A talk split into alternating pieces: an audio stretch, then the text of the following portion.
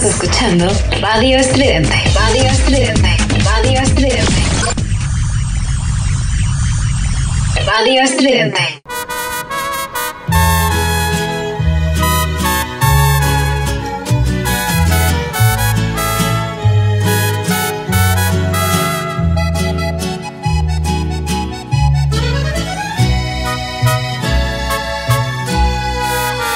Que te vaya bien. En adelante, tenlo por seguro, lo voy a entender. A final de cuentas, tú sigue tu rumbo, yo me equivoqué. Desde el primer paso todo fue un fracaso y hoy seguir contigo ya no tiene caso. Que te vaya bien. Ahora sí te juro, no voy a buscarte y será por mi bien. Por tu bien te auguro un mundo de todo lo que un día soñé. Poder regalarte y compartir contigo ya no me importa, no tiene sentido. Porque lo intentamos, pretendimos, inventamos, construimos en castillos en el aire sin pensar que un día llegaría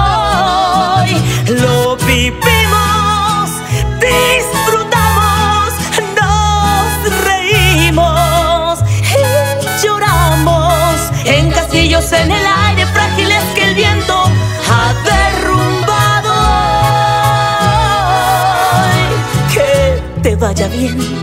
Ya no es necesario seguir insistiendo, no se va a poder alcanzar un sueño cuando solo existen huellas del ayer que vienen y desgarran nuestras ilusiones, evidenciando equivocaciones. Que te vaya bien, no me arrepiento de lo que vivimos y me va a doler. No volver a verte será muy difícil, el destino es cruel. Fue desmoronando nuestros planes juntos y sin darnos cuenta, derrumbó en segundos. Lo que intentamos,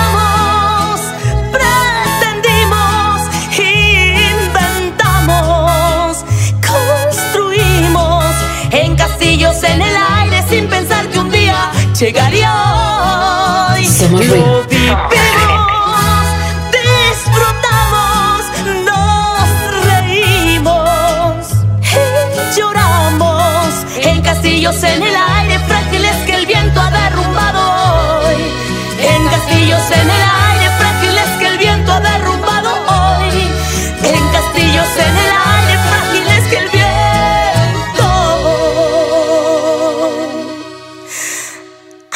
derrumbado hoy.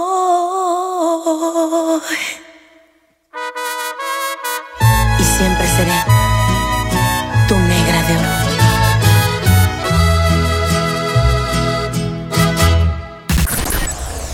Transmitiendo para todo el universo. Transmitiendo para todo el universo, Radio Estridente.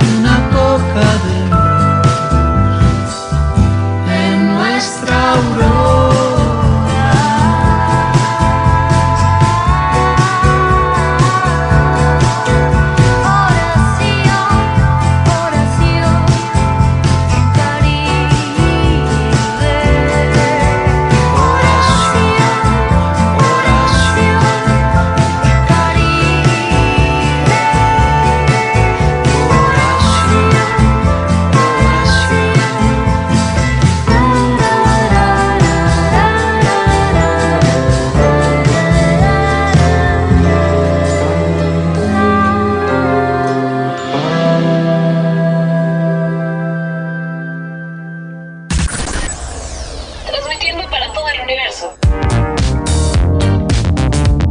Transmitiendo para todo el universo, Radio Estridente.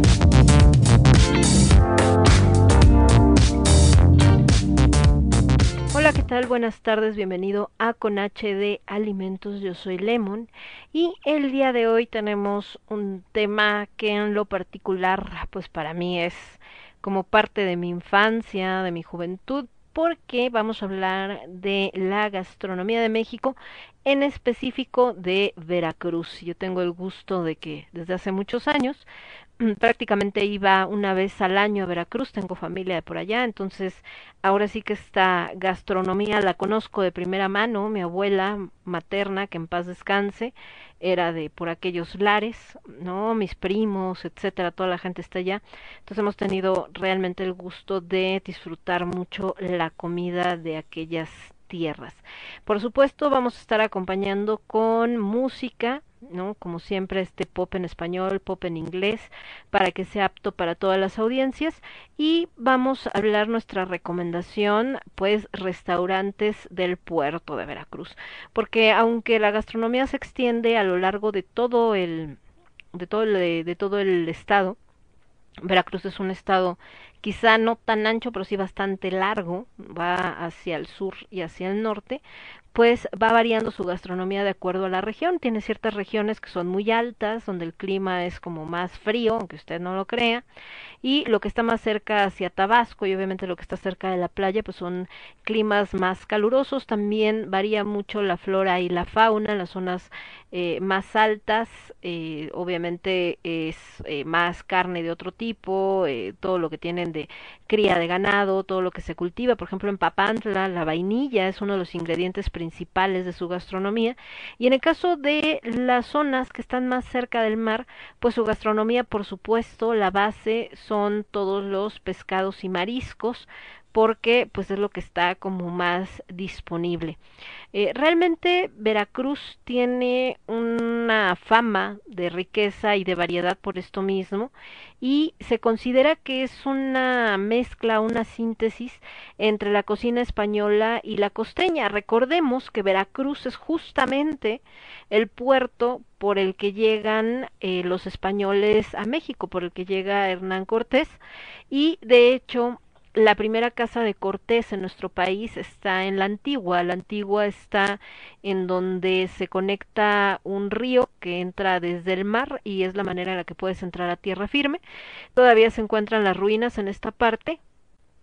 Se pueden visitar, de hecho son muy bonitas esas ruinas de la antigua. Ahorita, desgraciadamente por la pandemia, pues ha estado, tiene un poco este tenor como de pueblo abandonado porque mucha gente tuvo que dejar sus negocios, había muchos restaurantes en esa zona, pues porque no había gente, ¿no? No había turismo, no había movimiento y tristemente se tuvo que cerrar, pero yo tengo la esperanza de que ahorita que ya cambió el semáforo y que todo se empieza a mover un poco más, pues eh, obviamente regrese esta esta parte porque la verdad vale la pena les digo son son zonas muy bonitas con estos edificios eh, pues históricos edificios que guardan muchísimos secretos muchísima historia que no vieron esas piedras. La casa de Cortés está prácticamente ya sostenida están los muros pero están prácticamente sostenidos por las raíces de los árboles.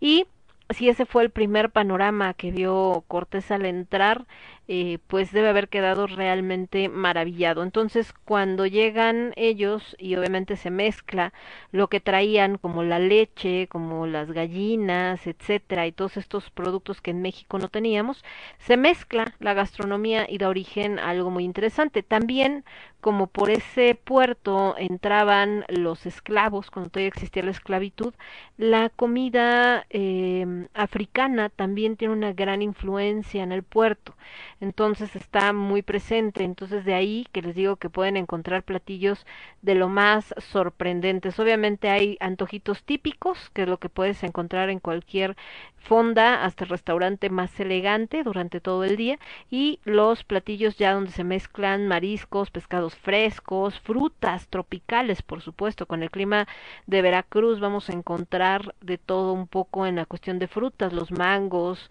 eh, sandías, plátanos, el plátano, que es esta herencia, por eso les decía de la comida de, de la isla de Cuba, recordemos que Cuba también es de las primeras islas que encuentran los españoles y después traen a habitantes de Cuba como esclavos a México. Y la comida cubana está muy presente en la comida veracruzana el plátano, por ejemplo, que se utiliza mucho en Cuba, el plátano macho, el plátano verde, lo van a encontrar en Veracruz, en forma de eh, estos que los cubanos le llaman tostones, nada más que acá son más dulces. En la comida cubana se hacen normalmente con sal, son un poco más eh, fritos, como para acompañar ciertos platillos. En la comida veracruzana, ese mismo plátano macho se esperan a que no esté tan verde, se corta, se le pone un poquito de azúcar y se acompaña con diferentes guisados como por ejemplo el arroz que es con el que más lo vamos a encontrar. Así que ahora sí que hay para todos los gustos en esta gran tierra veracruzana. La base de la alimentación veracruzana, por supuesto, como en todo el país, es el maíz.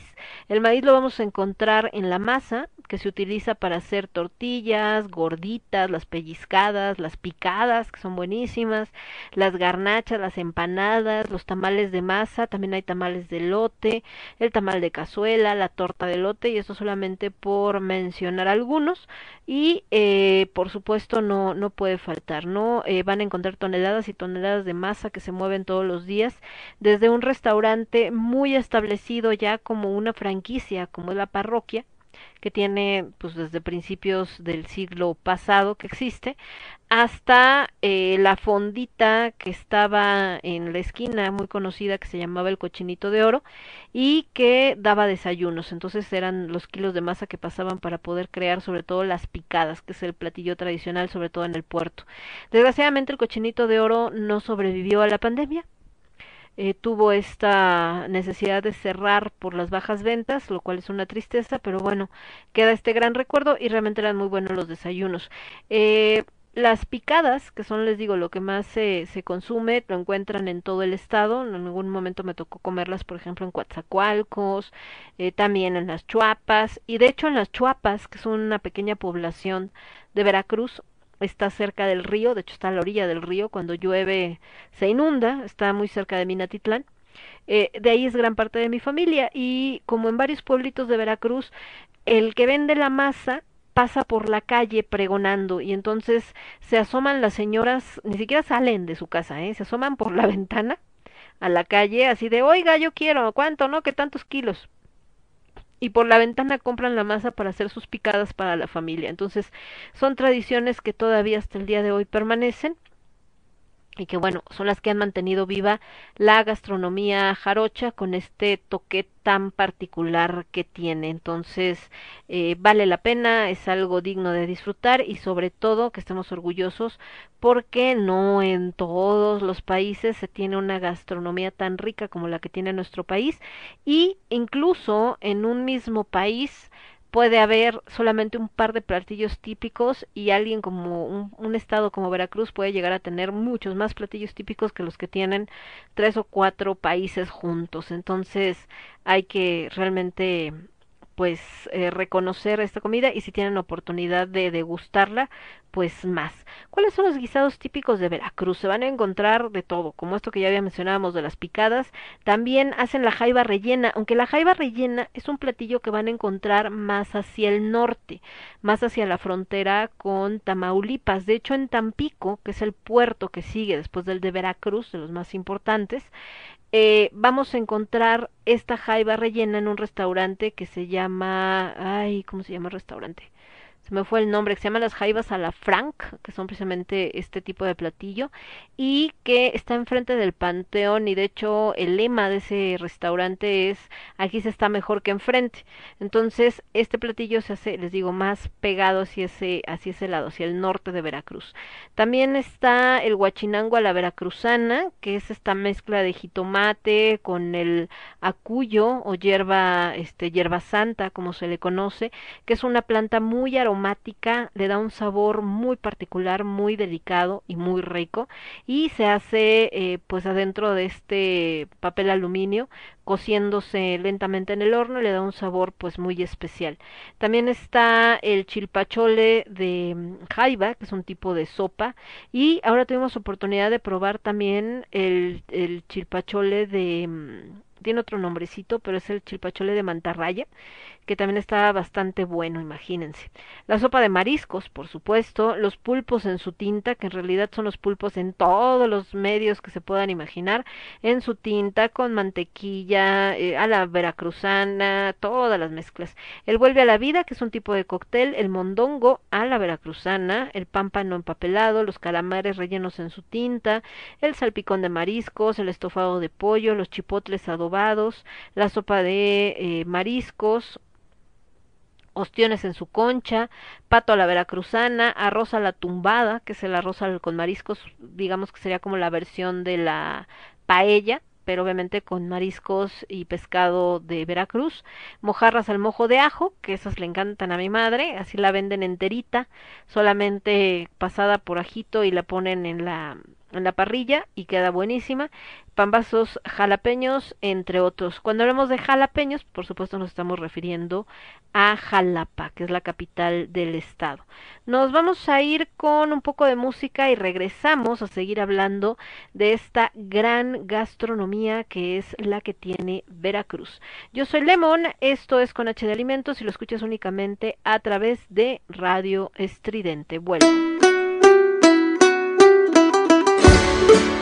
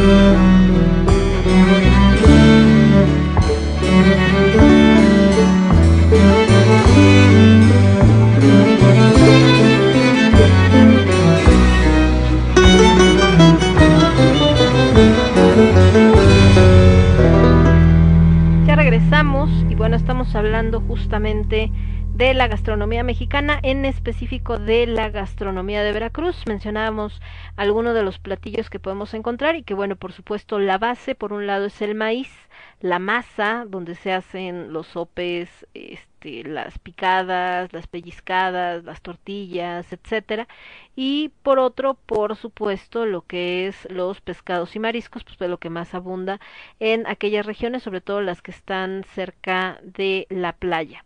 En Boca del Río, por ejemplo, eh, ¿cómo está Veracruz? Les platico. Veracruz Puerto es donde está este lugar a donde llegan los grandes barcos, que además es impresionante porque eh, caben varios, pero no pueden entrar todos al mismo tiempo. Entonces, cuando llegan a esta parte del Golfo, tienen que esperar cerca de la isla de Sacrificios, que es una isla muy conocida de Veracruz, tiene un faro, y eh, conforme se van desocupando los lugares donde se estacionan los barcos donde se este donde atracan los barcos pues obviamente van un tipo como de remolques por ellos los meten a esta pequeña bahía y ya descargan la mercancía se va el barco y ya puede entrar otro. Pero esto puede llevar varios días que de hecho platicábamos de cómo le hacen o bueno qué pesado ha de ser ser marinero y estar en este rollo de tenerte que esperar ahí no sé tres cuatro cinco días en lo que te atienden no pero bueno ese es otro rollo el caso es que en esa parte, justo, eh, que es donde está el centro, vamos a decir, de Veracruz, está San Juan de Ulúa, está esta parte de los eh, donde bajan los barcos, eh, está las tiendas principales que tienen uh, antaño de muchísimos años que venden pues artesanías, ropa, etcétera para los visitantes, están los restaurantes más tradicionales como los primeros que fueron de la parroquia, estaba la Merced, el café de la Merced que era famosísima y que desgraciadamente tampoco sobrevivió a la pandemia entre muchas otras cosas. De ahí empieza lo que es el malecón. El malecón es este paseo que va a la orilla del mar, está un bulevar y obviamente hay un montón de restaurantes, casas, negocios, etcétera, lo que tendría cualquier ciudad, porque una de las características de Veracruz es que a diferencia de otros lugares como Cancún o como como Cancún o como Acapulco, ¿no? Que tienen la parte que es Acapulco la ciudad y otra es Acapulco, la zona hotelera. En Veracruz no, Veracruz todo está junto, o sea, la ciudad junto con este el mar, como con la gente, las casas normales, etcétera. Entonces, ahí empieza ese malecón y va largo, largo toda la orilla de la playa. Esa parte casi no hay playas donde la gente pueda meterse, hay un par nada más, pero es una extensión más como de roca y donde pega el mar y después llegan a lo que es la el comienzo de Boca del Río, que es otro municipio. Ahí donde empieza Boca del Río, hace muchos años se terminaba, vamos a decir, la ciudad y tenías que agarrar una carreterita para llegar a, al centro de Boca del Río. Actualmente se abrió eso para seguir este camino sobre la playa y entonces puedes llegar al centro de Boca del Río por eh, este mismo bulevar que va sobre el mar. Y ahí hay muchas playas donde la gente es eh, donde se va a bañar. El mar de Veracruz es un mar muy tranquilo, aunque es famoso por los tiburones, pero realmente yo en tantos años nunca he visto uno, porque además es un mar que difícilmente tiene grandes olas, les digo, es muy muy tranquilo, es calientito, no es un mar frío y te metes, no tiene pozas ni nada parecido, entonces te metes al mar y el agua te llega, o sea, casi estás así, ves a lo lejos, se ve la orilla y el mar apenas te llega a la rodilla o a media pierna, entonces por eso es que eh, mucha gente pues va a este tipo de playas a estarse bañando y todo y estar ahí disfrutando esta arena que es más doradita, más cafecita, obviamente hay estas palapas que te rentan, bebidas, etcétera, ¿no? Entonces te vas sobre ese, sobre ese boulevard que va hacia, hacia el centro del otro municipio y te puedes quedar en alguna de esas playas. Cuando llegas al centro, el centro de Boca del Río está junto al río, precisamente. Y ahí trataron de hacer una pequeña plaza hace unos años para poder disfrutar eh, bien como de lo que eran las construcciones clásicas. Había un barco que era como un museo de la naval que se llamaba, es un armero que se llama Guanajuato, desgraciadamente ahorita está abandonado, creo que también lo cerraron por la pandemia y ya no lo rescataron, entonces se está oxidando y se está echando a perder, que es algo triste. Muchos restaurantes que estaban ahí, pues desgraciadamente tampoco no están, pero todavía quedan algunos bastante clásicos y además, además de la comida típica boqueña, que entre sus especialidades tiene el filete relleno de mariscos, tiene una bebida muy característica del puerto. Estoy hablando, por supuesto, del torito. El torito es una bebida de alcohol de caña que tiene diferentes sabores. Hay de cacahuate, que lo hacen con la crema de cacahuate aladino, literal. Hay de guanábana, hay de maracuyá, hay de fresa, entonces eh, tiene un sabor muy particular, es bastante fuerte, si pega, o sea, si ustedes creen que, ay, pero no pega tanto, ¿no? Y te echas dos, tres toritos, van a salir bailando como cucarachas fumigadas, porque por lo dulce no lo sientes tanto en el sabor, pero sí te pega, ya cuando te quieres levantar se te mueve el piso, entonces hay que tomarlo con mucha calma. De ahí, eh, uno de los más famosos se llama eh, los toritos La Chata, Doña Chata, que está en el mero centro y te dan tanto la compra, las puedes comprar ahí la botella, como también ahí puedes tomarte una copita nada más para probarlo, tienen degustación también si quieres ver qué sabor es el que te convence mejor. Y el restaurancillo, bueno, el lugar donde te tomas tu torito, la verdad es que está bastante pintoresco, tiene unas zarpas de estas que se utilizan mucho en la música veracruzana en el techo, bastante bastante agradable y la atención pues es muy muy buena. Entonces ahí puedes llegar, comprarte tus toritos para llevar. El torito necesita refrigeración una vez abierto y dura pues creo que un año si mal no recuerdo es la fecha de caducidad que le dan. Hay gente salvaje como mi mamá y mi marido que se lo toman aún después de tener dos años o más guardado y no se han muerto, así que pues sí aguanta, finalmente es alcohol, pero no es recomendable. Si dice un año, denle un año nada más, no le den más tiempo. Y les digo que sabe bastante chido y de hecho en el centro veracruzano, aquí en la Ciudad de México, ahí por Miguel Ángel de Quevedo, a veces cuando hacen eventos también llevan toritos para mantener presente pues esta bebida tan característica de aquella zona. No solamente hay pescados y mariscos dentro de la gastronomía de Veracruz, por supuesto también encontramos verduras, eh, frutas, sobre todo les decía, por ejemplo los quelites, las verdolagas, es muy común hacer el cerdo con verdolagas en Veracruz, eh, tallos, los guajilotes, chompines, calabacitas, pipiancitos y ejotes. El ejote le gusta mucho también a la gente de Veracruz, lo mezcla mucho. Eh, en las frutas les decía que hay de todo, obviamente depende de la temporada, lo que más vamos a encontrar sobre todo es la piña, hay mucha sandía, coco, el coco lo van a encontrar en la playa, por supuesto, que te lo venden ya sea con o sin alcohol para que lo tomes y ya cuando te lo acabas, lo abren para que te puedas comer la carnita del coco así con chilito y sabe muy rica. El mamey se come muchísimo en Veracruz, también en los postres o como fruta de temporada nada más. Por supuesto el mango, la papaya, la uva, aunque no es muy característica, la lima y el limón, por supuesto en bebidas porque hace mucho calor, las chirimoyas y los mencionados plátanos y sobre todo la guanábana. La guanábana por eso la vemos en el torito y la vemos también en diferentes postres.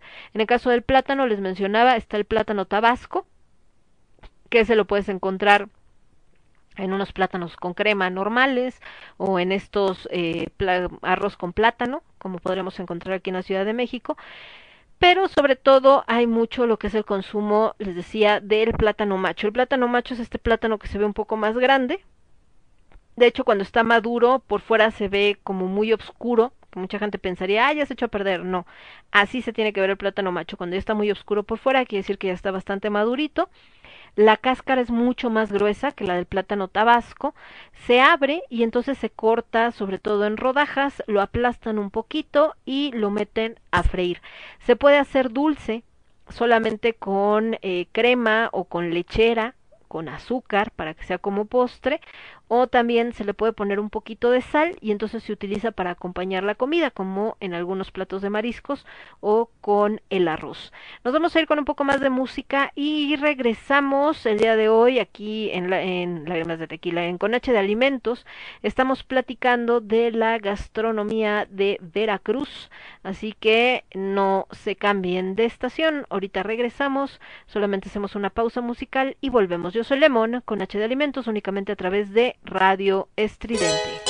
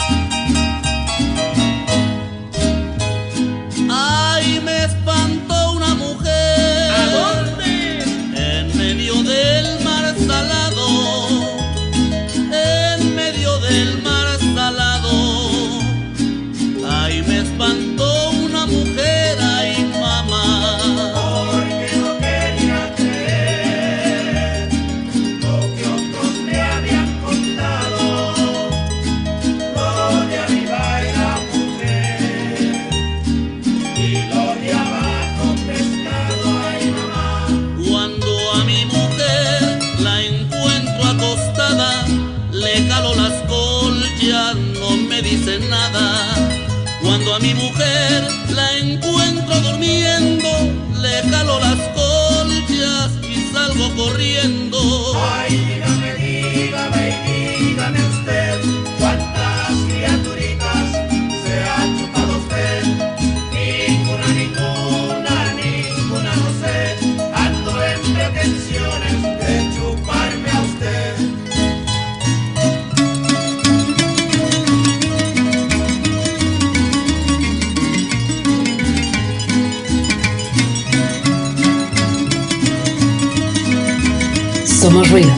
Somos estridente.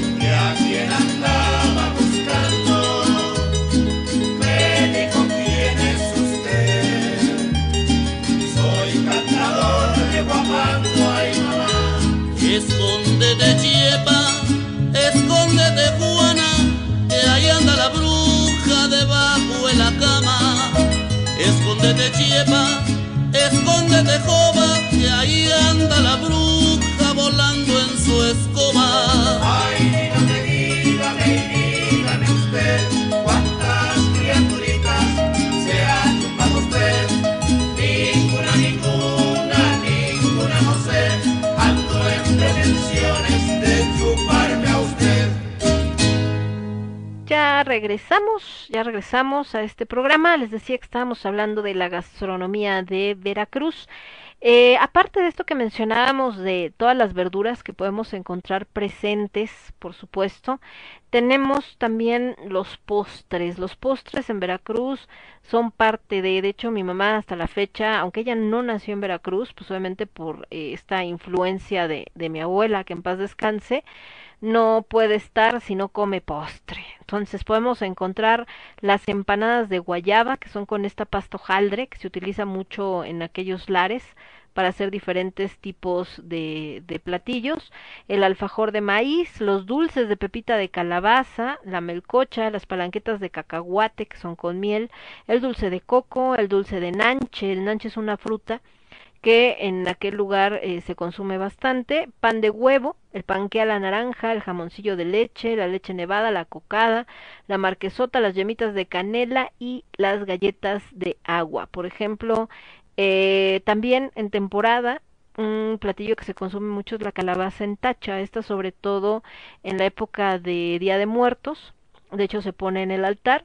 Eh, ya ha llegado su consumo, por supuesto, acá a la Ciudad de México, pero es uno de los platillos que no cualquiera le gusta tanto, a mí sí me gusta, pero no es tan fácil de consumir, que es la calabaza, como no como la de Halloween, sino la otra, que también es grandota, y se hace así como con piloncillo y con canelita y sabe bien buena, pero os digo, mucha gente no es como que tan, tan adicta a ese tipo de, de platillo. En las bebidas ya habíamos mencionado, por supuesto, el torito de diferentes sabores. De entre los que les dije, también hay de nanche, por supuesto. Está el agua de guanábana, porque es una fruta que se consume mucho por allá, en parte es bastante fresca. El guarapo, el habanero, el tlanichiole, los moscos de frutas, que son licores dulces elaborados con frutas en Veracruz, donde el más común es el de naranja con nanche. Y por supuesto, una tradición muy arraigada en Veracruz, se consume en la mañana, en la tarde, en la noche, a todas horas, es el café. Aquí es como un tema aparte. El café de Veracruz pues tiene fama, por supuesto, de ser un muy buen café. Viene de las tierras altas. Lo podemos encontrar en diferentes lugares, pero eh, uno de los más conocidos a nivel nacional y yo creo que también internacional es precisamente Coatepec. En Coatepec, Veracruz, se hace un muy buen café que llega a todo el país y a todo el mundo.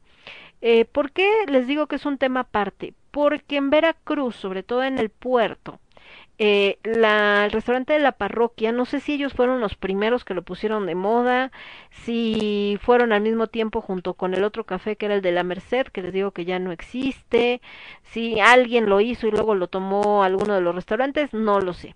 Pero hacen lo que se le conoce como lechero. Aquí en México el lechero lo encuentran, por ejemplo, en los biscuits de Álvaro Obregón. ¿Qué es el lechero? Es un café con leche, literal.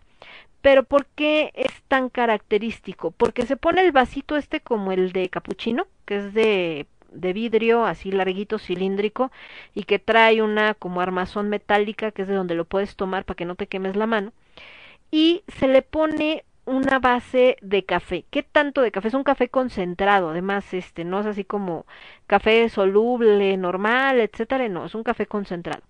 Obviamente es a gusto del cliente, normalmente estamos hablando de que si midiéramos con nuestros dedos acostados, eh, lo que se le pone normalmente de café serán más o menos unos dos dedos o a veces hasta uno, dependiendo si la persona toma mucho o poco café. Y eh, te lo ponen ahí, te lo sirven en la mesa y entonces con la cuchara tú tienes que empezar a golpear el vaso y entonces empieza a tonar, ¿no? Tin, tin, tin, tin. Y entonces llega un muchacho, un mesero, que trae dos teteras enormes, metálicas, calientes, porque tienen que salir eh, bien calientitas para que valga la pena. Y en una trae café, por si quieres más café, y en la otra trae leche. Entonces ya si te dice más café, no, así está bien. Ah, ok, entonces la leche. La leche la avientan desde ahí arriba, o sea, digamos, el vaso está puesto en tu mesa y el mesero desde su altura eh, baja la, tetera para que salga la leche y entonces sale como una cascada de leche que cae en el vaso, obviamente con la mezcla con el aire se empieza a airar y se hace espuma, ese es el lechero.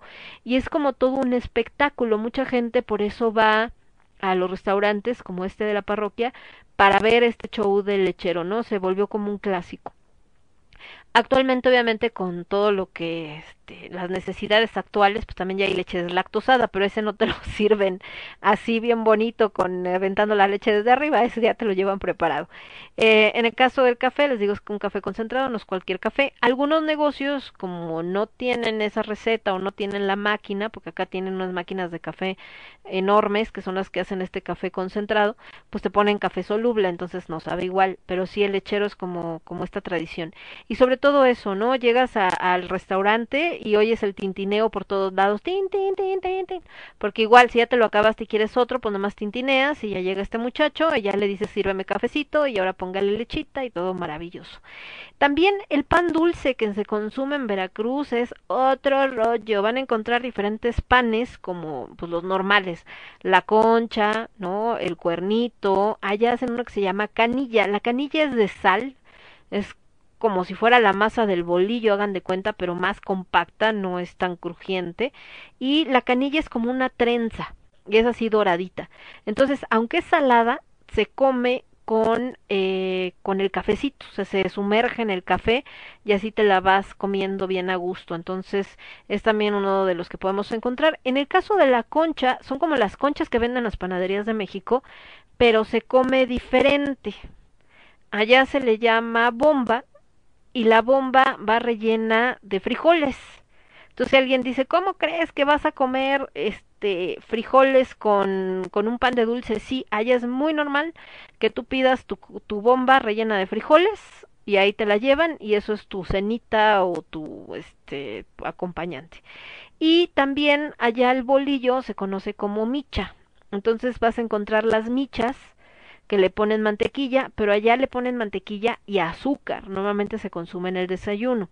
Y hay otro pan que también hacen, ¿qué otro que les iba a decir? Que hacen la mezcla aparte de, ah, los, el hot dog, pero es que tenían otro nombre el hot dog, tienen otro que es como un sándwich, hagan de cuenta, pero lo hacen como platillo volador, eh, lo van a ver así como platillo volador o como ovni, creo, en el menú y no es otra cosa que un sándwich de jamón y queso, pero se pone en una como ay, ¿cómo se le llama esto? Como este que se usa para las tortillas, que aplasta las tortillas, pero este es una chunche que tiene forma como de ovni, donde pones el sándwich, obviamente cuando lo cierras pues corta las orillas y con ese se pone a la lumbre para calentar el sándwich y así te lo sirven y también es algo que se hace en Veracruz desde muchos años. Y en esa parte, en bebidas de desayuno, además del café, también van a encontrar que te ponen, eh, tal cual lo ponen como chocomil. Como sabemos, chocomil es una marca, sin embargo, se volvió como un sinónimo de leche con chocolate, independientemente del chocolate que utilicen, de la marca que sea, para este para prepararlo, ¿eh? Pero así se le conoce como chocomil. Es frío y es pues obviamente en la licuadora la leche con tu chocolate, un poquito de azúcar batido y ahí te lo dan. Y es así como clásico. Y esa parte de las malteadas. Las malteadas son otra cosa completamente distinta. Y esto pues así como un poquito acerca del buen Veracruz.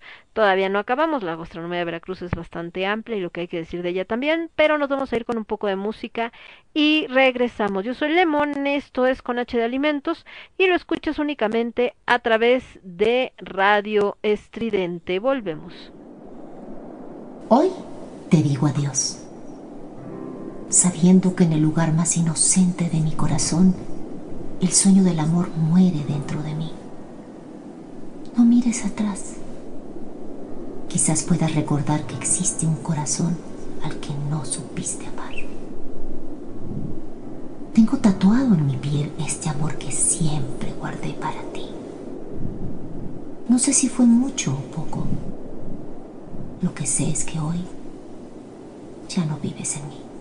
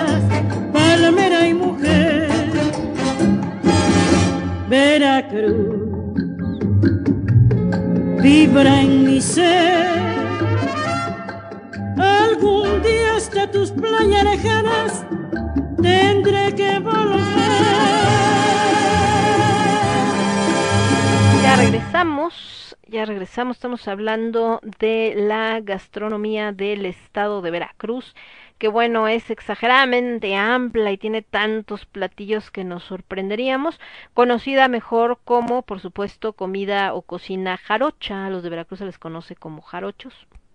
Es una buena pregunta porque se les dice jarochos o tendré que buscar.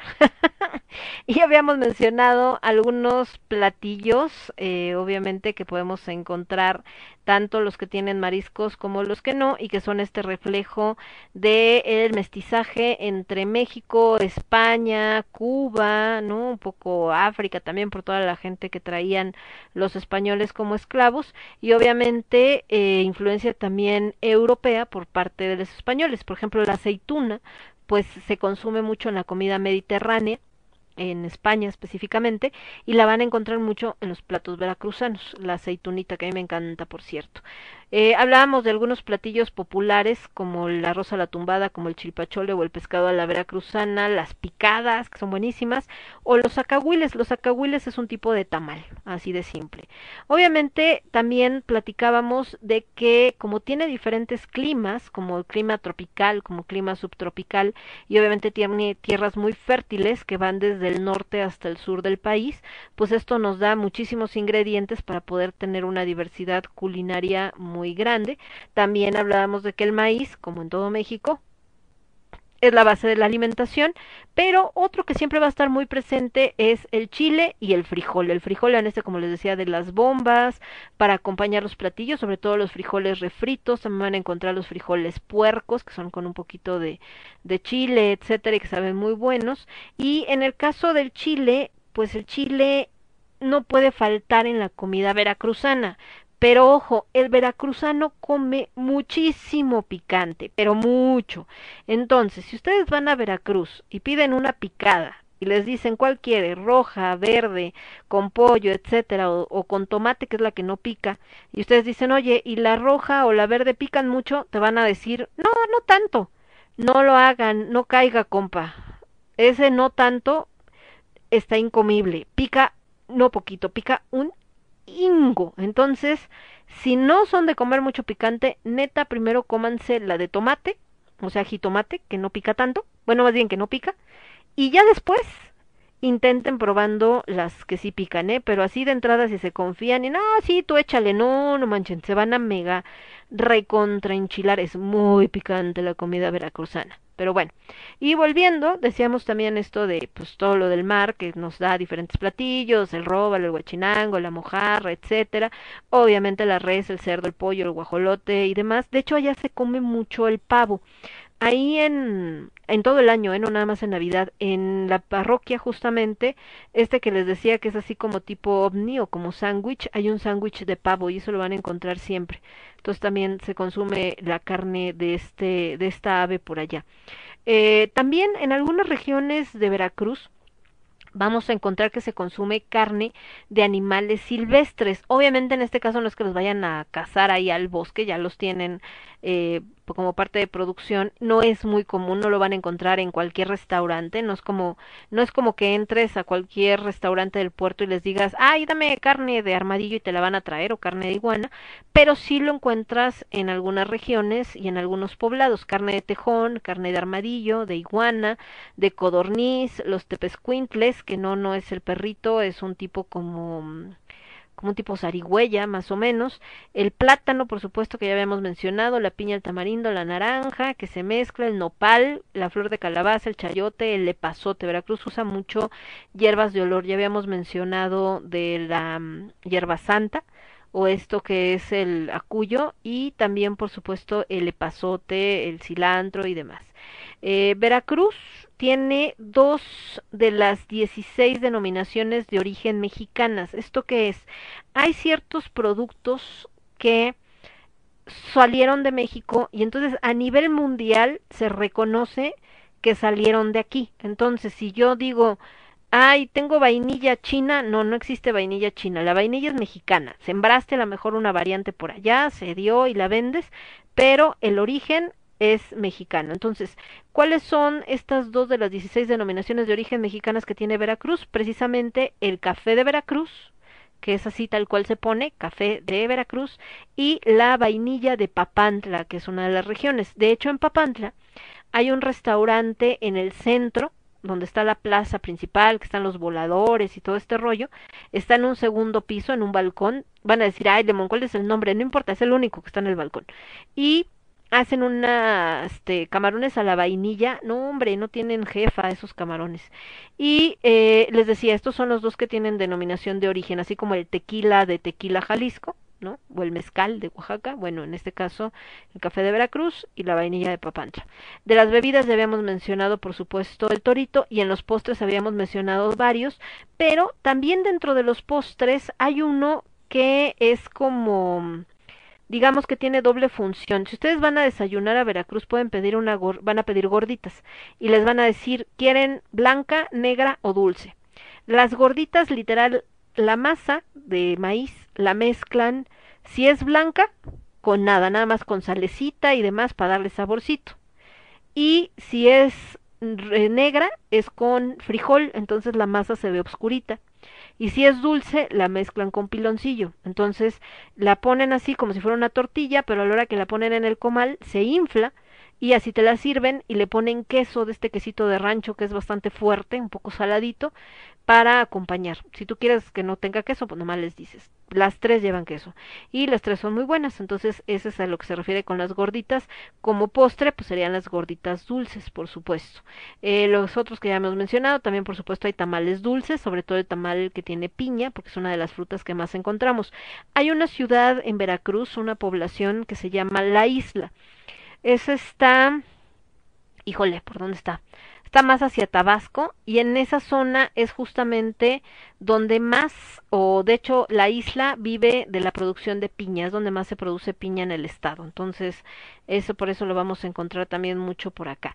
Obviamente, eh, los platos a la veracruzana es cuando encontramos que tienen la salsa veracruzana. ¿Se acuerdan que habíamos dicho de el pescado a la veracruzana, del no sé qué, etcétera? Bueno, la salsa veracruzana por sí sola merece una mención porque es muy representativa de Veracruz. Obviamente la gente cuando dices a la veracruzana sabe que viene de Veracruz y porque representa un ejemplo muy evidente del mestizaje de nuestra cultura es decir, de la mezcla de los ingredientes prehispánicos con los ingredientes traídos por los españoles. ¿Qué tiene esta salsa veracruzana? Tiene originarios prehispánicos, el chile y el jitomate, y de los eh, ingredientes traídos por los españoles serían las aceitunas, las alcaparras y la cebolla. Obviamente está muy condimentada, la comida veracruzana es muy condimentada, yo creo que yo por eso cocino también así.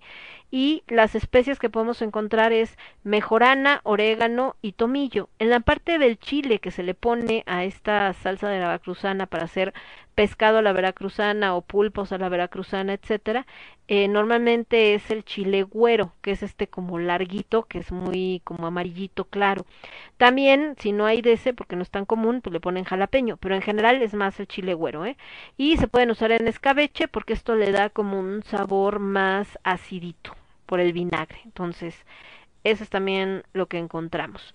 Eh, la gastronomía de Veracruz ya está considerada como patrimonio cultural del estado de Veracruz a partir del 21 de julio del 2009 y obviamente esto es para fomentar y preservar eh, las diversas manifestaciones que integran la gastronomía veracruzana a efecto de fortalecer la identidad eh, cultural del estado de Veracruz. Entonces es así como, como se presenta. Eh, Veracruz su historia, pues ya lo habíamos comentado, viene de esto de cuando la funda Hernán Cortés en 1519, porque es la primera fundada por europeos en todo Norteamérica, por ahí llegaban los navíos españoles, es un punto de enlace donde llega todo el mestizaje, por eso ahí llegó todo mundo de todos los países y en cuanto a la comida, pues llegaban nuevos alimentos que no existían en el México prehispánico, como el haba, el trigo, el limón, el arroz, etcétera. Y obviamente en animales también, animales que no existían aquí en México, como las gallinas, como los cerdos. Después llegó el ganado mayor, que tampoco teníamos, como la res, el burro y el caballo. Y obviamente eh, semillas como las almendras, las pasitas, vinos como el jerez, las aceitunas, el aceite de oliva, el ajo, la cebolla, las alcaparras, etcétera. La cerveza, que también la trajeron de Europa, pues entró primero por Veracruz y ahorita pues se consume en México más que cualquier otra bebida. Eh, también aquí en Veracruz pues se forman grandes haciendas donde se empieza a producir diferentes productos como el algodón, el arroz, el maíz y el tabaco, árboles frutales, etcétera. Después el cultivo del café, curiosamente, se introduce en el siglo XVIII en la región de Jalapa, porque son lo que les decía, estas partes altas. Por eso es que uno de los principales pues es Coatepec, el otro es Jico, una ciudad preciosa que está muy cerca precisamente de Coatepec, y el otro es Córdoba, que también es conocido por su café. Todo esto es en la zona de los Tuxtlas y por eso es uno de los más apreciados en el territorio nacional y por eso tiene denominación de origen. Y entonces, eh, por eso que se va desarrollando. Ahora, se van integrando después, más adelante en la gastronomía veracruzana, lo que son los lácteos.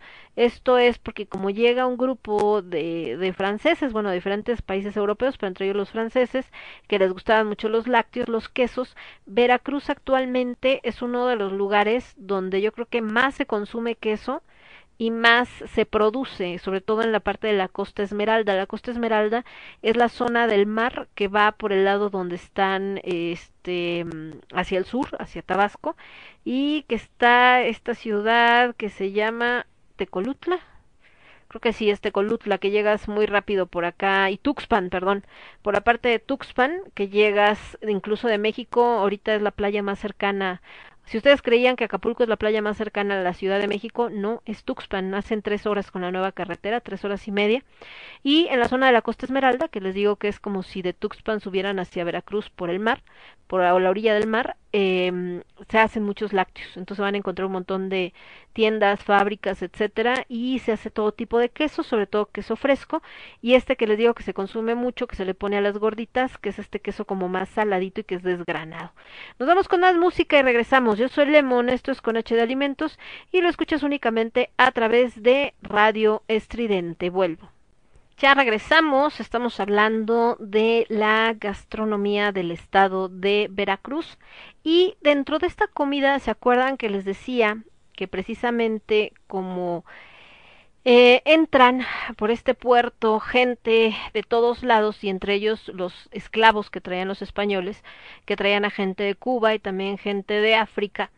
Eh, Veracruz se considera un estado que tiene una comunidad afromexicana bastante importante, porque justamente los esclavos llegaban a las plantaciones de azúcar, de café y de tabaco, y entonces se genera una cocina criolla que va a fusionar elementos nativoamericanos con europeos y con elementos africanos, porque muchas de las eh, criadas y cocineras eran negras o eran mulatas, de ahí que por ejemplo uno de los relatos y de las leyendas más famosas de Veracruz, pues es el de la mulata de Córdoba que vivía pues justamente en esta ciudad, ¿no? Entonces, eh, de África nos llega este gusto por el coco, por el plátano macho y por la yuca. Ajá. El plátano verde o plátano macho, que ya lo habíamos eh, comentado, que se utiliza tanto en platos de arroz, es una herencia claramente africana, por eso lo encontramos también mucho en Cuba, porque muchos de estos eh, esclavos también estuvieron en, se establecieron en Cuba, y también está presente en mucha gastronomía caribeña. Eh, hay diferentes platillos que ya no son tanto de Veracruz como por ejemplo el mogomogo, que se conoce como fufu en otros lados, o los tostones o molotes, que es esta rebanadas de plátano, se aplastan, se les pone un poco de sal y se comen en lugar de la tortilla. Por eso les decía que es como este acompañamiento. Pero eh, les digo que en Veracruz son más bien dulces y se comen como postre con la lechera o con crema. También la hoja de plátano se utiliza muchísimo porque la usan para envolver los tamales, por ejemplo. Entonces ahí lo vamos a tener eh, presente. La yuca casi ya no se usa ahorita en la cocina veracruzana tradicional, pero está presente y sí lo van a encontrar en varios platillos. En el caso de la flor de Jamaica, que es originaria de África tropical como el tamarindo, en México es de las aguas principales. En todos lados donde tengan aguas frescas puede haber de muchos sabores, pero la que no puede faltar es la de horchata, que es de arroz, y la de Jamaica, por supuesto, y la de tamarindo. Entonces, hasta en las películas ahí salen. Otro producto que también se usa muchísimo en México y que también eh, está relacionado con las poblaciones negras, porque ellos los plantaban, cosechaban, etcétera, pues es la caña de azúcar. Además de la caña de azúcar, pues se genera el aguardiente de caña y de ahí, por supuesto, el alcohol para muchas bebidas, como el que ya mencionamos, que era el torito. Hablábamos de que Veracruz, dependiendo de la región, tiene diferentes gastronomías. Ahorita hemos hablado como de la gastronomía muy en general, pero hay otra gastronomía como muy específica que es la cocina huasteca, que es en esta zona de la Huasteca. La Huasteca veracruzana está hacia el centro de la República Mexicana, porque de hecho por eso se juntan las tres, la Huasteca eh, veracruzana con la Huasteca potosina con la Huasteca tamaulipeca. Ajá.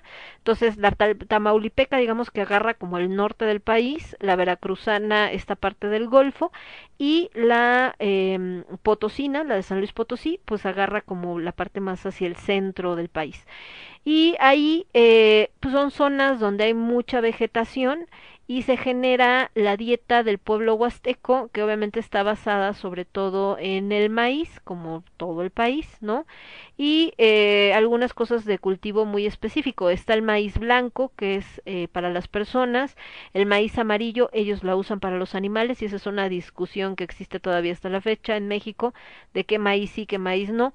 Hay un maíz morado que se da sobre todo a niños ancianos y enfermos, y el maíz rojo se utiliza sobre todo para todo lo que tiene que ver con prácticas rituales. Recordemos que Veracruz es uno de los estados que también tiene fama por todo el tema de la brujería, los chamanes, etcétera, sobre todo hacia el área de Catemaco, que curiosamente a Catemaco iban los brujos a recoger sus hierbas, por eso pensaban que ahí estaban los brujos, pero no, realmente los brujos están más hacia los Tuxtlas, por ejemplo los de a de veras, ¿no? Ya en Catemaco es más como show para turistas. Eh, algunos productos que se cultivan en este territorio huasteco, además del maíz, es el frijol, varias frutas, la caña de azúcar y el arroz. Y una de las preparaciones que son características precisamente de esta cocina huasteca, pues es el zacahuil, que les decía yo que es un tamal muy grande, que tiene masa martajada, está relleno de carne guisada en una salsa espesa de chile, y en un solo zacahuil puede venir un cerdo completo o varias gallinas. O sea que imagínense el tamaño del zacahuil se hace para compartir. Entonces no crean que es un tamalito como el que compras acá en la mañana y que póngamelo acá en mi tortita y mi guajolota. No, son unos tamalototototes así gigantescos porque son para toda la comunidad. Se envuelven hojas de plátano, se cuece en un horno de tierra toda la noche y bueno, después ya se comparte. Otro platillo es el caldo huasteco, el molde de nopales y varios tipos de tamales y varios tipos de atoles. Otra cocina muy específica que es parte de Veracruz, pero es otra región, es la cocina totonaca. Los alimentos básicos de los totonacas, que es un pueblo indígena de la zona, es el maíz, el chile y el frijol, por supuesto, y con ellos se preparan atoles fríos y calientes y sobre todo tamales dulces y salados diferentes productos que vamos a encontrar en Veracruz, que son muy, muy característicos de la zona, como los que ya mencionamos que eran estos animales silvestres, como el armadillo, también el, el jabalí, el tlacuache, etcétera, ¿no? La codorniz, paloma, lo del café de Veracruz, que es muy, muy característico, el cacahuate, que se usa para los pipianes, como el pascal o el encacahuatado, que también son buenísimos, para las palanquetas de cacahuate que ya habíamos mencionado, y tiene que ver mucho también con la presencia negra, ya que lo trajeron eh, comerciantes de esclavos portugueses desde Brasil. Los indígenas mexicanos lo llamaron tlal, tlalcacahuatl, el cacao que crece en la tierra, y de ahí viene el nombre de cacahuate. Eh, lo que hablamos de las frutas, los quelites, que es un tipo de verdura, la vainilla, los productos del mar, que bueno, ahí sí hay un montón. No los podríamos mencionar todos porque son hartos bastantes. Y como tal los platillos pues ya hemos mencionado bastantes. Eh, si tenían la duda de qué demonios era el chilpachole porque por ahí les mencioné el chilpachole pero no les dije qué es. Bueno primero el arroz a la tumbada que les decía que es muy similar a la paella eso sí no tal cual eh, la carne de chango, esa la van a encontrar en Catemaco. Llegas a Catemaco y todo el mundo se te acerca y, oiga, no quiere carne de chango. Y para el que no sabe, quiere salir corriendo porque crees que te van a dar chango. Originalmente sí tenía chango pero no, realmente la carne de chango es carne de cerdo que se marina en jugo de limón o naranja y que se ahuma en leña de guayabo y piloncillo o caña y le da un color como rojizo y tiene un sabor muy característico dulcecito. Entonces no es carne de chango, no se espante.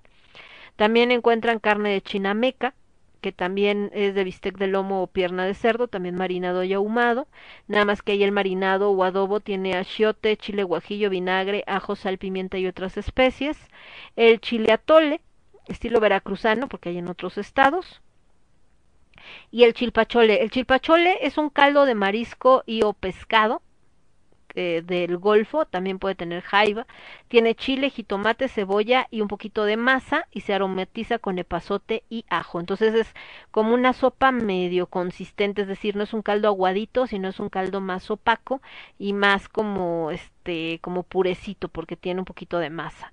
Eh, ¿Qué más aparte de esto que les mencionaba? El mogo, mogo que les digo que ya no es tan común, también se le llama machuco, que es un puré de plátano macho o verde. El mondongo estilo Veracruz, si tenían la duda, también es el guiso de pancita muy condimentado. Eh, con eh, comino, pimienta negra, eh, orégano, cebolla, ajo, jitomate, con chile seco como guajillo o ancho. También lleva garbanzos, papas, chorizo. Dentro de la influencia eh, africana están los moros y cristianos. Ese, por ejemplo, a mí yo aprendí a comerlo por mi abuela, que les digo que era de allá, que en paz descanse. Y el moros con cristianos no es otra cosa que arroz con frijoles de la olla, pero es arroz blanco con los frijolitos de la olla. Y ats, sabe que uts, no les cuento. También está el pascal, que es un tipo de pipián con carne de pollo o guajolote, que es más del área de la huasteca y se hace con pepitas. Las pellizcadas o picadas, que ya les había dicho. La picada, si no la ubican, es muy similar a un sope, o sea, esta tortillita que es tortilla pero tiene orillita y entonces se le pone la salsa y se le pone encima queso de este que les digo que es más saladito. Puede ser salsa roja, verde, también a veces le ponen ingredientes como pollo, cerdo, etcétera, huevo, ¿no? Así huevito revuelto, pero normalmente solo es así con la pura salsita y así sabe bueno. El que ya hemos mencionado, pescado a la veracruzana, que ya dijimos que tiene la salsa veracruzana, eh, los tamales, que bueno, se los encontramos en todo México, los molotes, que por acá habían mencionado como parte de la influencia africana, que son las tortas de plátano, se hacen con masa de plátano macho, se cuecen enteros y se aplastan y se les pone azúcar, se hacen bolitas, también que se rellenan con eh, queso Oaxaca o cotija y con frijoles refritos y van eh, fritos. También los pueden encontrar como plátanos aplastaditos y en San Andrés Tuxtla como tortillas de plátano o tostones. Aunque tostones es una preparación cubana que es un poco diferente porque esa es nada más como fritura de plátano.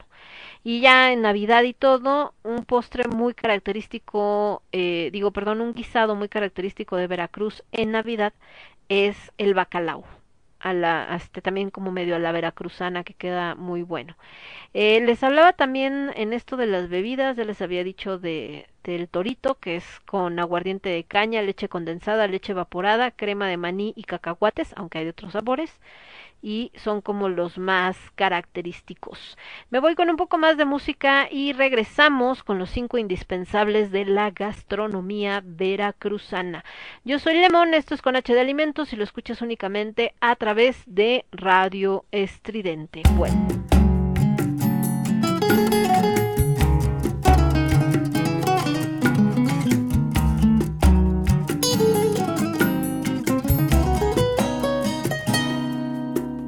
Sé que es imposible que me quieras, que tu amor para mí fue pasajero y que cambias tus besos por dinero, envenenando así mi corazón. Yo sé que es imposible que me quieras, que tu amor para mí fue pasajero. Y que cambias tus besos por dinero, envenenando así mi corazón. No creas que tus infamias me perjuran e incitan mi rencor para olvidarte. Te quiero mucho más en vez de odiarte y tu castigo se lo dejo. Adiós.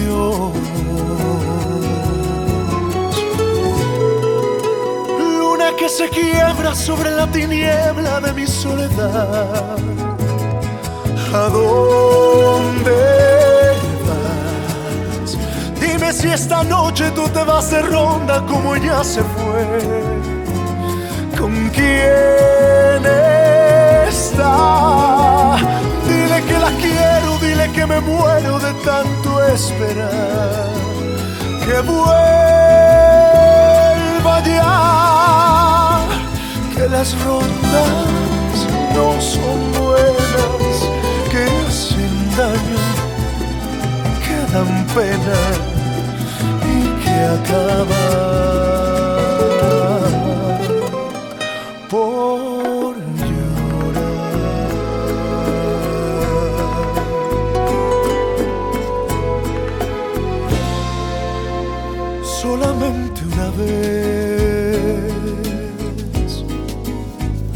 amé la vida. Solamente una vez y nada más. Una vez nada más en mi huerto brilló la esperanza. La esperanza que alumbra el camino de mi soledad. Una vez nada más. Se entrega el alma con la dulce y total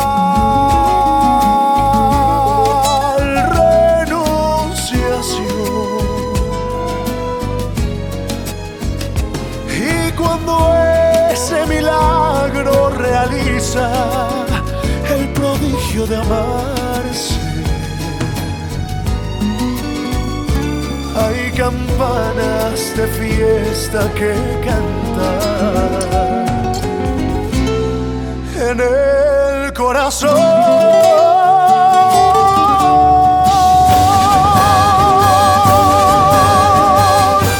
Somos ruido. Somos estridente. Mirando Silverio me ha salido de muy dentro lo gitano de un cantar. Con la garganta se quita muy se quita la garganta seca de tanto gritar. Silverio, Silverio Pérez, diamante del redondel, tormento de las mujeres, a ver quién puede con él.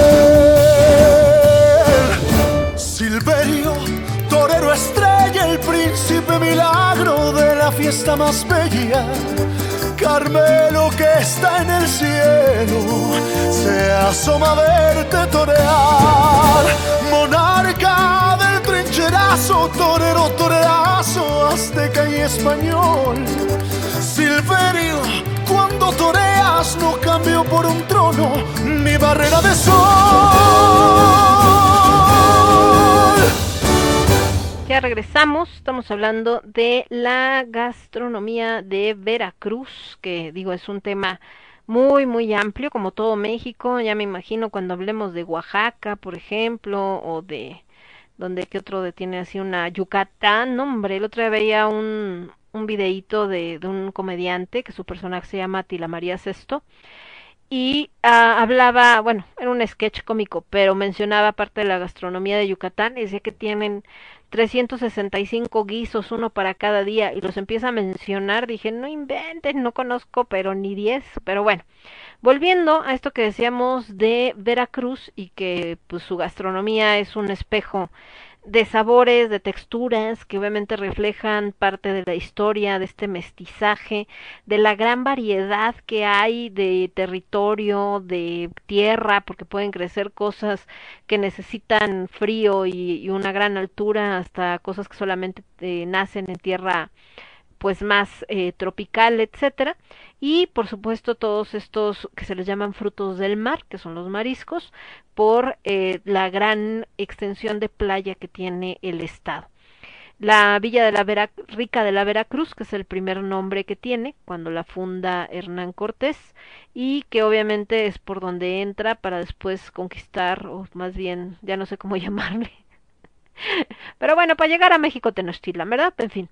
El caso es que eh, en esta mezcla que se va haciendo en la gastronomía veracruzana, les decía que los que muchos consideran como los cinco indispensables, que si van a Veracruz no pueden dejar de probar, los tienen que comer sí o sí, son el pescado a la veracruzana. ¿Por qué? Porque decíamos que esta salsa pues es de lo más representativo del estado. Entonces, ¿qué pescado? Sobre todo lo que es con róbalo o con guachinango.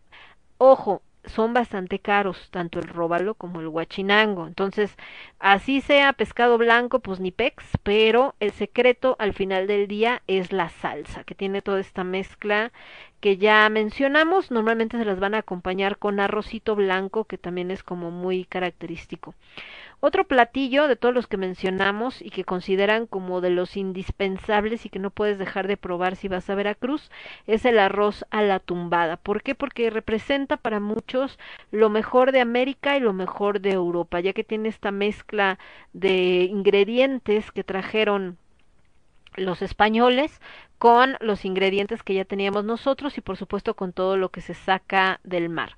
El arroz, la cebolla, mariscos como el pulpo, el camarón y la jaiba, un caldito rojo, porque aparte el arroz no es arroz seco, sino es más bien como medio zancochadito, ¿no? Y eh, se le llama a la tumbada porque se tumba la olla de fuego y se sirve de inmediato para que no se seque, o sea, como la manera de servirlo. Otro platillo que se considera que es eh, indispensable que lo pruebes, porque hay muchos platillos, como ya los que mencionamos, pero que no debes dejar de probar, es el chilpachole. El chilpachole, que decíamos que es este caldito que se prepara con chile de chilpaya, por eso se llama chilpachole, jitomate, pelotitas de masa que le dan esta consistencia y que tiene jaiba, pescado, camarón o pulpo o una combinación de ellos, tiene este sabor picosito del mar, todo pica, así que aguas. Y les digo que también ya lo hacen incluso con carne de mantarraya. Ese yo no me atreví a probarlo, la neta, porque a lo mejor me vi muy ridícula, pero sí me dio cosita, no sé. ¿Será que me encantan las mantarrayas? Entonces nada más de imaginármela en caldo me dio así como mucho sentimiento y no la pude probar, la neta pero dicen que estaba muy bueno. Las picadas también, creo que esta yo la, aquí está en cuarto lugar, pero yo la pondría en primer lugar.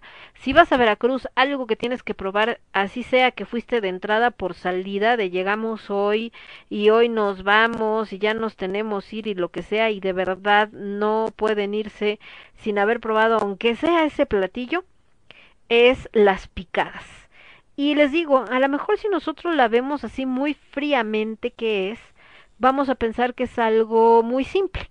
Es una masa, en este caso como un tipo sope, con la salsita y quesito, ¿no? Y cebolla, hacia lo mucho. Pero, de verdad, se los prometo que es como, eh, pues dicen que es el antojito veracruzano por excelencia. Y de verdad que es lo que hace bueno, a mí es de las cosas que más voy pensando. Cuando voy a Veracruz, en lo que voy pensando es que voy a desayunar picadas. Entonces, podré no comer todo lo demás, pero dejar de desayunar picadas no puedo, o sea, tengo, tengo que sí o sí comerme una picada. Entonces, eh, les digo, es muy sencillo, es como un sopecito como el que se come en todo el país, eh, está siempre en las mesas eh, de todas las familias veracruzanas, y les digo que curiosamente este, en las grandes ciudades, pues ya compran el sopecito hecho. ¿No? O sea, ya te lo venden así nada más para que tú le pongas eh, la salsita y el quesito, los ingredientes que quieras. Pero la realidad es que en muchas colonias, aún del puerto de Veracruz y en muchas poblaciones de Veracruz, se hacen desde cero. Los restaurantes las hacen desde cero.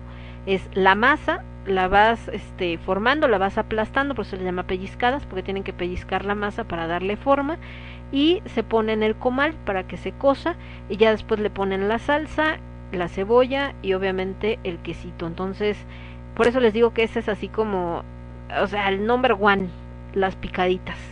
Eh, obviamente depende el sazón del restaurante en el que estés comiendo y les digo que hay sobre todo verdes y rojas y ya para la chilangada como su servilleta que no comemos chile hicieron la de jitomate que no tiene nada de picante. Y bueno, eh, el otro platillo que se considera que debes de probar sí o sí, aunque este está un poquito más complicado por el tamaño, es el zacahuil, que es este eh, tamal que decíamos que es gigantesco, con la masa de maíz, manteca de cerdo, chiles, carne de puerco, etcétera y que eh, se hace sobre todo en las huastecas eh, y en, se comparten la huasteca potosina con la huasteca veracruzana con la huasteca tamaulipeca. De hecho hay una película que se llama Los Tres Huastecos de hace muchos años película mexicana y el personaje principal son tres personajes pero los tres personajes son Pedro Infante. Entonces Pedro representa a unos trillizos que por azares de la vida los separaron y a uno se lo llevaron a Veracruz, al otro se lo llevaron a San Luis Potosí y al otro se lo llevaron a Tamaulipas, en esta área de las Huastecas. Entonces, cuando sale del de Veracruz es eh, militar, anda vestido de, de soldado. El de la Potosina anda vestido de... Ah, es el cura. Y el de la Huasteca Tamaulipeca anda este vestido así con su Tamaulipeca, que es esta chamarra así como de de este flequitos y tiene y aparte es como cuatrero entonces y ahí se desarrolla toda la historia y todo el rollo, pero lo que tienen en común, pues obviamente uno es la gastronomía y dos el baile, pues se la pasan baile y baile. Pero ahorita me acordé por esto de la comida de la Huasteca. Eh, ahí sí, la Huasteca es la mezcla, o sea, aunque sea un platillo el zacahuil que se considera como representativo de la Huasteca veracruzana, también lo es de la Huasteca potosina y también es lo de la Huasteca tamaulipeca. Entonces realmente la Huasteca se nos olvida que tienen fronteras estos tres estados y se considera como un solo ente. Entonces por eso entra también aquí en la gastronomía de Veracruz. Entonces es maravilloso todo lo que se hace en este estado. Ya si quieren cosas más modernas, una característica de Veracruz también es que como está mm, no vive nada más de eso, obviamente vive de la onda del puerto, por eso le pegó tanto, porque pues si no entran barcos, imagínense, toda la gente que trabaja en el muelle vale gorro, pero eh, algo que se mueve mucho en Veracruz es el alcohol, por el calor, entonces van a encontrar negocios que vendan bebidas para botar para arriba, lo que es la cerveza, puta, yo no sé cuántos litros de cerveza consume Veracruz, pero deben de ser demasiados. Y por otro lado, eh, hay otro tipo de bebidas alcohólicas donde encuentran desde el mojito, por esta influencia por supuesto cubana, es una bebida refrescante, tiene hierbabuena, etcétera, ¿no? Hasta piñas coladas, o sea, todas estas bebidas tropicales las van a encontrar en el buen Vera Veracruz. Y por supuesto, cuando andamos en la playa, cuando te dan, te ofrecen comida, pues te van a ofrecer sobre todo el pescado empapelado a la veracruzana, que es este que se cose a fuego lento en, dentro de este aluminio. Y por supuesto estas aberraciones para los europeos.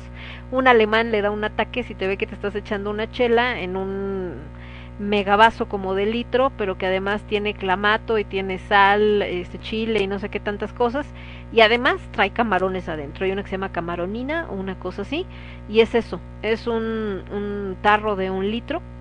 En el tarro viene la chela, pero también trae clamato, trae chilito, trae sal y trae un montón de camarones. Entonces, esas cosas raras también las van a encontrar allá en el puerto y sobre todo en esta parte más eh, moderna o ya como parte del consumo moderno. Sí venden hamburguesas, sí venden hot dogs, sí venden tacos y toda esa comida chatarra que afortunada o desafortunadamente pues encontramos en todo el país. Me voy con otro, el último bloque musical y regresamos para presentar la recomendación de la semana, sobre todo estando en Veracruz.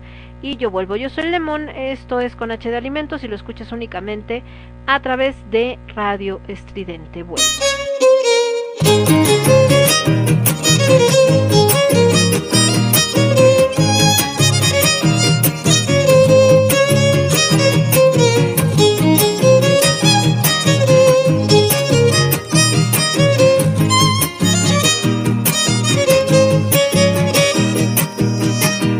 En mi tierra veracruzana solo quiero tomar café, un poquito de azúcar caña, pa' ponerme a mover los pies en la penca de una banana, de su verde y morena piel. Ando todo reenamorado, solo quiero volverte a ver, volverte a ver, volverte a ver. Mi tierra veracruzana te quiero ver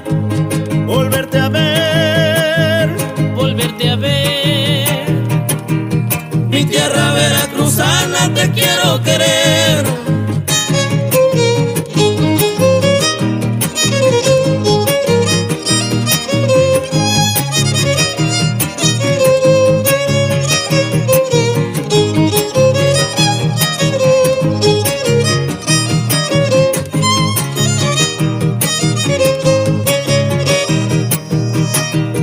Mi tierra veracruzana, solo quiero abrazar el mar. La noche desde una hamaca, de mañana solo cantar. En el campo enterrar mis piernas, en la arena solo bailar. En un barco entregar mis sueños y mi casa pa' huevonear. volverte a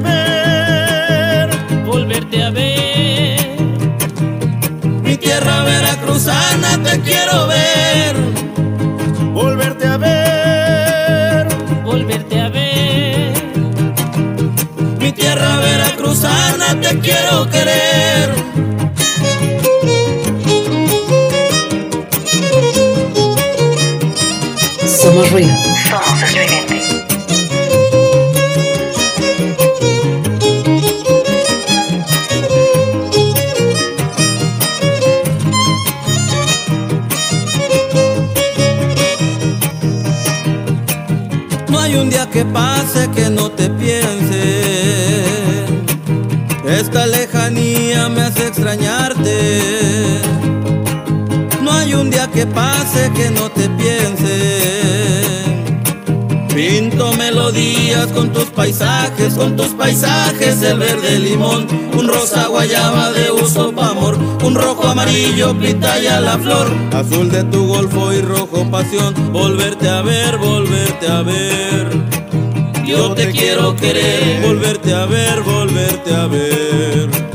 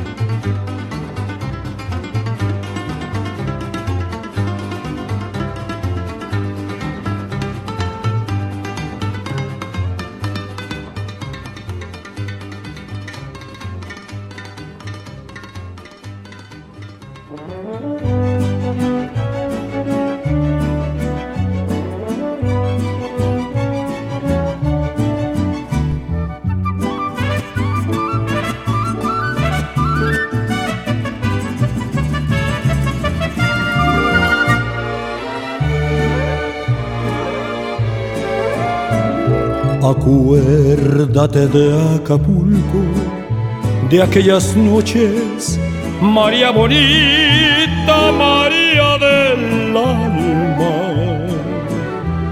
Acuérdate que en la playa, con tus manitas, las estrellitas las enjuagabas. Tu cuerpo del mar juguete nave al garete, venían las olas, lo columpiaban.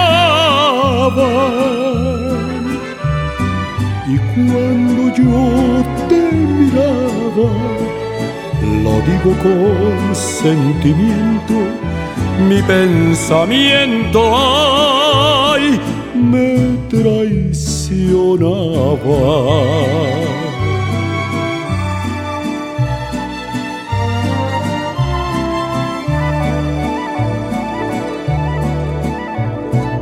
Dije muchas palabras de esas bonitas con que se arrullan los corazones,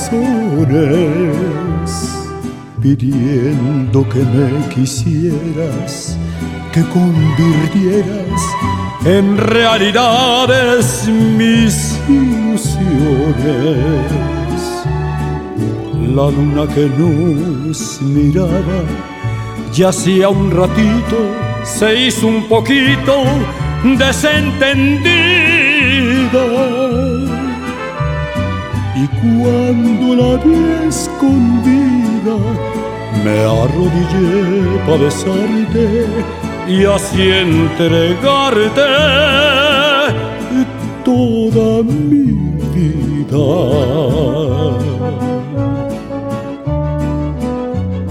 Somos ruido. Somos estridente.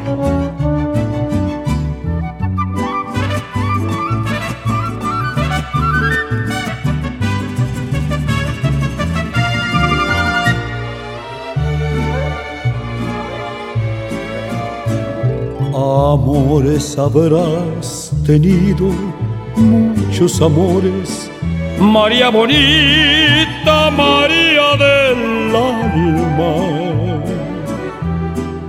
pero ninguno tan bueno ni tan honrado como el que hiciste que en mí brotara. Lo traigo lleno de flores como una ofrenda para dejarlo bajo tus plantas. Recibe emocionada y júrame que no mientes porque te sientes ay idolatrada.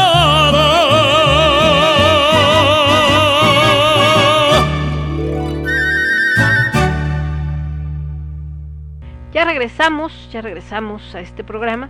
Entonces les decía que en conclusión, para cerrar con este programa, pues es que México es uno de los países que a nivel mundial, tristemente a veces el mexicano no tanto, sí estamos orgullosos de nuestra gastronomía, pero creo que están más maravillados con nuestra gastronomía los eh, extranjeros que nosotros mismos. Entonces eso está mal muchachos.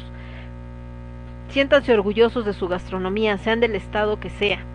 Nosotros tenemos una gastronomía en cualquier lugar, el que ustedes quieran, de los 32 estados de la República Mexicana, que ya quisieran en cualquier otro país. Es más, Europa entera ya la quisiera. Entonces, hay comida muy rica rusa, hay comida muy rica colombiana, hay comida muy rica peruana, ¿no? Este, no sé, italiana, española, sí. Pero, neta, como la mexicana, ninguna. y hablando específicamente de Veracruz, creo que, que en conclusión lo que decíamos, la gastronomía veracruzana es una maravillosa mezcla de lo que representó el mestizaje de todos los platillos que existían y los ingredientes que existían en este México prehispánico con todos los que trajeron los europeos, no solamente los españoles, al entrar por el puerto, siendo un lugar donde atracaban barcos de todos lados, pues se fue quedando en la parte gastronómica lo mejor de cada uno de sus países, dando origen a una de las comidas más ricas, vastas y diversas de la República Mexicana. Y bueno, hablando de la recomendación de, restaurante, les decía que pues obviamente es sobre Veracruz. Donde quieran comer, vale la pena. Hay una onda con Veracruz. Eh, no sé por qué. En algunos lugares pareciera que el cochambre es como parte de lo que le da sabor. Entonces sí, se van a encontrar en Veracruz por el calor, por la cultura, lo que ustedes quieran. Muchos restaurantes que les pueden dar la impresión de que están sucios porque eh, se ve cochambrito y se ven así medio acá. Entonces, si no son de entrar a ese tipo de lugares y les da miedito que se vayan a enfermar de la panza, como lo que hay en el mercado, que si ustedes van por el centro les van a caer como 20 personas al mismo tiempo con un papelito del menú y les dicen, acá, acá, vayan al mercado y ahí en el mercado van a encontrar este todos los platillos que quieran y tenemos muy buenas opciones y, y sí, digo, a mí no me gustó tanto, pero de que tienen opciones ahí en ese mercadito, que es como un mercado gastronómico tal cual, van a encontrar un chorro, pero, pero, si quieren un lugar pues más acá, que no haga tanto calor, que esté un poquito más limpiecito y demás, también nos encontramos. No podemos dejar de mencionar en las recomendaciones, aunque no seamos muy fan, a la parroquia. ¿Por qué? Porque la parroquia representa un lugar icónico de Veracruz. Es un lugar que existe, les decía, hace más de 100 años, que ha representado eh, cualquiera de sus, sobre todo sus sucursales más antiguas, donde se escribió la historia del Estado, porque era donde se juntaban eh, políticos, revolucionarios, bueno, un montón de gente, entonces es parte de la historia de Veracruz. Eh, en esto decíamos del lechero, de que hicieron esto de tener estas grandes máquinas que hacen este, estos extractores de café para poderte dar este café concentrado y echarle la leche de esta manera tan característica y que se volvió un sello del Estado. Sí, entonces pues sí, está la parroquia. La parroquia ha cambiado mucho. Eh, no sé si ya los hijos o los nietos, que son los que se encargan ahora del negocio, ah, le dieron un corte como más moderno, sin perder, entre comillas, la parte tradicional y quizás eso es lo que a mí como que ya no me gusta tanto. Está el Café del Portal, que está cerca donde está la catedral, que también es como de esta época de la parroquia y demás, nada más que ellos nunca hicieron franquicias, nada más están ellos, un poquito más en este corte tradicional, ¿no? Ahí también. Eh, de los otros que les quería recomendar y que me gustan, pues ya nos encontramos con que ya los cerraron, desgraciadamente. Si quieren comer mariscos en Veracruz, pues van a encontrar cualquier restaurante en el que se paren, va a tener mariscos. Si quieren algo mmm, no barato, pero al menos sí más eh, pues están especializados en esa parte, pueden eh, y no tan caro como en el puerto, pueden ir a Mandinga, que es una población que está relativamente cerca de, del centro de Veracruz, estará más o menos como una hora, yo creo, poco menos, y también está el Conchal. El Conchal está, antes estaba en las afueras de Veracruz, imagínense. Yo me acuerdo que mi abuela nos llevaba al Conchal, ella tenía un restaurante ahí, y eh, teníamos que salir de Veracruz, agarrar como media hora de camino y llegabas al Conchal, que entrabas y era así como una bahía donde había un montón de restaurantes, ahí a la orilla del río, etcétera. Ahorita ya el Conchal se quedó entre Veracruz Puerto y Boca del Río, entonces ya así como que a las afueras ya no está. Está ahí la desviación chiquita, entras y también encuentras un montón de restaurantes de mariscos y pues ahí con precios diversos, ¿no? No tan caro les digo como en el puerto, pero pues ya saben que cuando algo se vuelve famoso, los precios suben.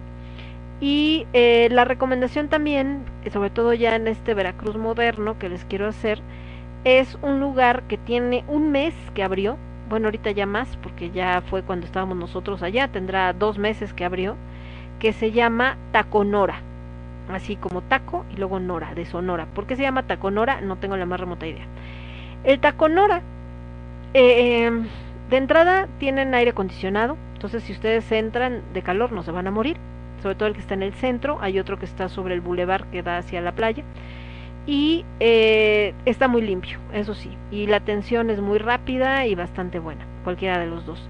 ¿Cuál es la característica del taconora? Que el taconora no vende a la carta, es buffet.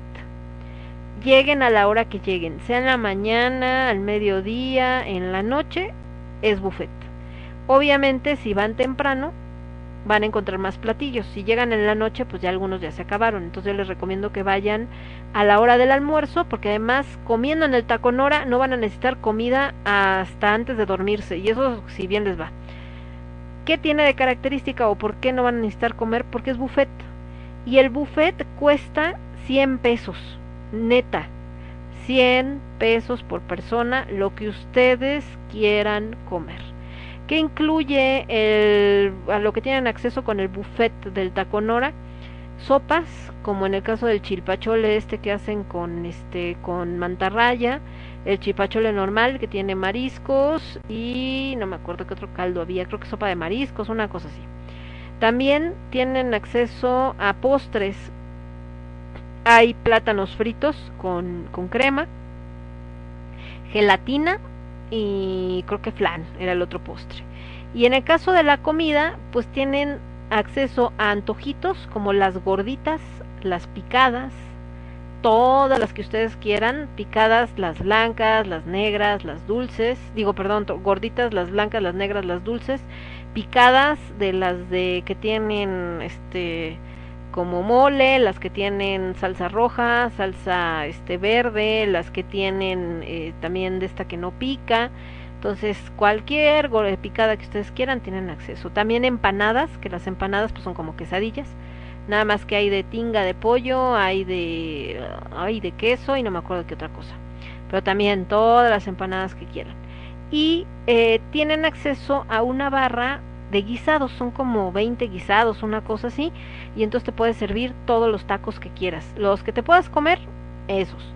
Entonces hay, por ejemplo, machaca con huevo, hay chicharrón, había, ¿qué más había? Hay unas papas con chorizo que estaban, hijas de Dios, qué buenas estaban esas papas con chorizo. Eh, había, creo que carne de res guisada, había tinga, todos los platillos que se puedan imaginar. Entonces también te puedes servir las veces que quieras, los tacos que quieras. Y también eh, tienen unos acompañamientos. Por ejemplo, había unas papas con romero, unas papas con este, creo que con chilito, al mojo de ajo, una cosa así. Y también eso lo pueden comer ahí en ese buffet. Entonces, como se dan cuenta, pues vale mucho la pena. Obviamente las bebidas no las incluye, pero ni falta te hacen, puedes pedirla, no están tan caras. Hacen unas aguas frescas muy buenas. Creo que yo me, tomé una de, creo que era de limón con pepino o de limón con hierbabuena, una cosa así, pero estaba rica. Y obviamente las típicas que mencionábamos de Jamaica, de horchata, etcétera. Entonces, esa es la recomendación que les podemos hacer de Veracruz. Y pues muchísimas gracias por habernos acompañado. Yo les mando un beso, un abrazo, provecho a los que están comiendo. Ya saben que nos pueden dejar mensajito, este recomendación, reclamación, etcétera, en nuestras páginas en Facebook estamos como con H de alimentos, así tal cual, o al de su servidora en Twitter arroba lemonqe, como de queso E Ernesto, en Instagram como lemon-ángel direy, que ángel es así como ángel el que tiene alas, direy es D-E-R-A-Y. Muchas gracias, cuídense mucho, que tengan una excelente tarde. Esto fue con H de Alimentos y lo escuchaste únicamente a través de Radio Estridente. Bye bye. Transmitiendo para todo el universo. Radio Estridente.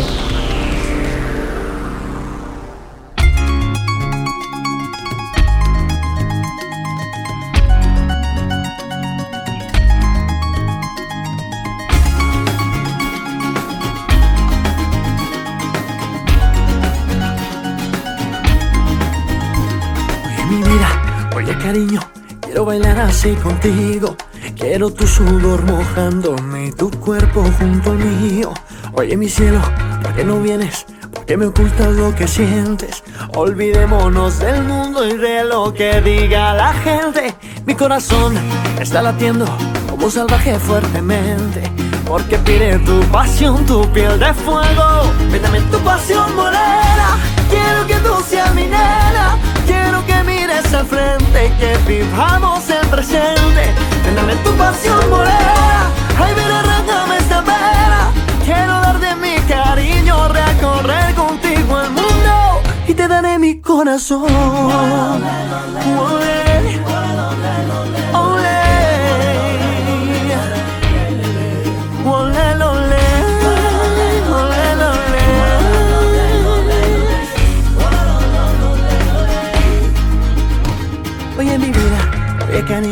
Quiero soñar así contigo, olvidarnos del pasado, quiero ser más que tu amigo. Oye mi amor, dame tu mano, quiero besarte dulcemente. Tú bien sabes que soy tuyo, yo bien sé que tú me quieres, mi corazón está latiendo como un salvaje fuertemente, porque pide tu pasión, tu piel de fuego. Véndame tu pasión morena, quiero que tú seas mi nena. Quiero que mires para frente y que vivamos el presente. Véndame tu pasión morena, ay mira arráncame esta pena. Quiero darte mi cariño, recorrer contigo el mundo y te daré mi corazón. Olé.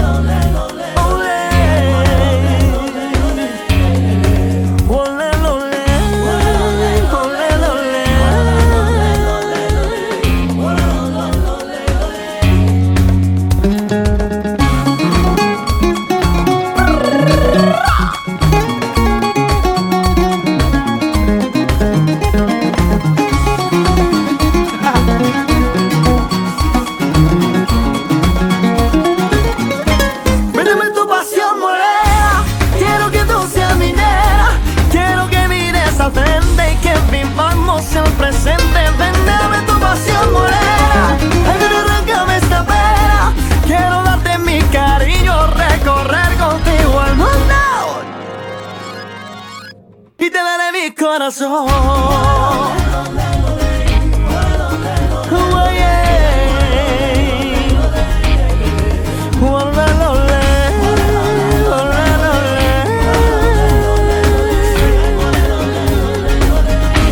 Véndeme tu pasión morena, quiero que tú seas mi nena. Véndeme tu pasión morena. Somos ruido.